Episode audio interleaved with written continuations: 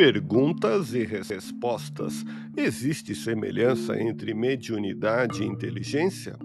Observamos muita semelhança entre mediunidade e inteligência.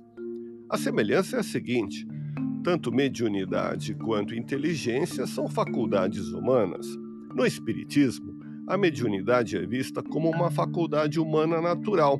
Assim sendo, a mediunidade se equipara à inteligência mas não quer dizer absolutamente que a mediunidade e inteligência se confundam. Mediunidade é uma coisa, inteligência é outra. São faculdades distintas, mas como todas as faculdades humanas, mediunidade e inteligência se conjugam para que uma possa servir à outra. Uma boa mediunidade, uma mediunidade como uma faculdade humana bem desenvolvida, pode prestar muito melhor serviço quando ajudada por uma inteligência esclarecida do médium. O médium é um instrumento, mas não é um instrumento passivo. O médium é um intermediário entre o espírito e os homens. Consequentemente, o médium realiza um papel de intérprete. Se nós queremos, por exemplo, falar em nossa língua para um alemão e temos um intérprete que se incumba de transmitir em alemão aquilo que dissemos, se esse intérprete em alemão não tiver cultura e inteligência para compreender aquilo que nós dissemos, ele não poderá transmitir na realidade uma mensagem exata. O mesmo acontece com o médium. Se o médium não dispuser de elementos suficientes para interpretar bem, para transmitir com segurança aquilo que está recebendo do espírito, a sua mensagem será falha. Tanto a mediunidade como a inteligência se desenvolvem através daquilo que se chama educação.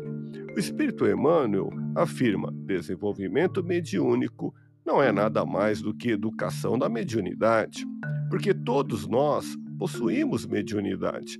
Se a mediunidade é uma faculdade humana natural, todos nós somos médios.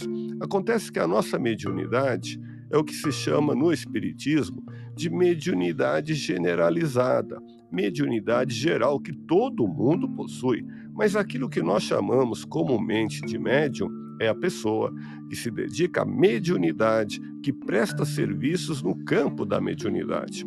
Essa pessoa está cumprindo uma missão ou tarefa mediúnica. É aquilo que os espíritos, em O Livro dos Médiuns, chamaram de mediunato. A pessoa revestida de mediunato é aquela que tem uma missão ou tarefa mediúnica.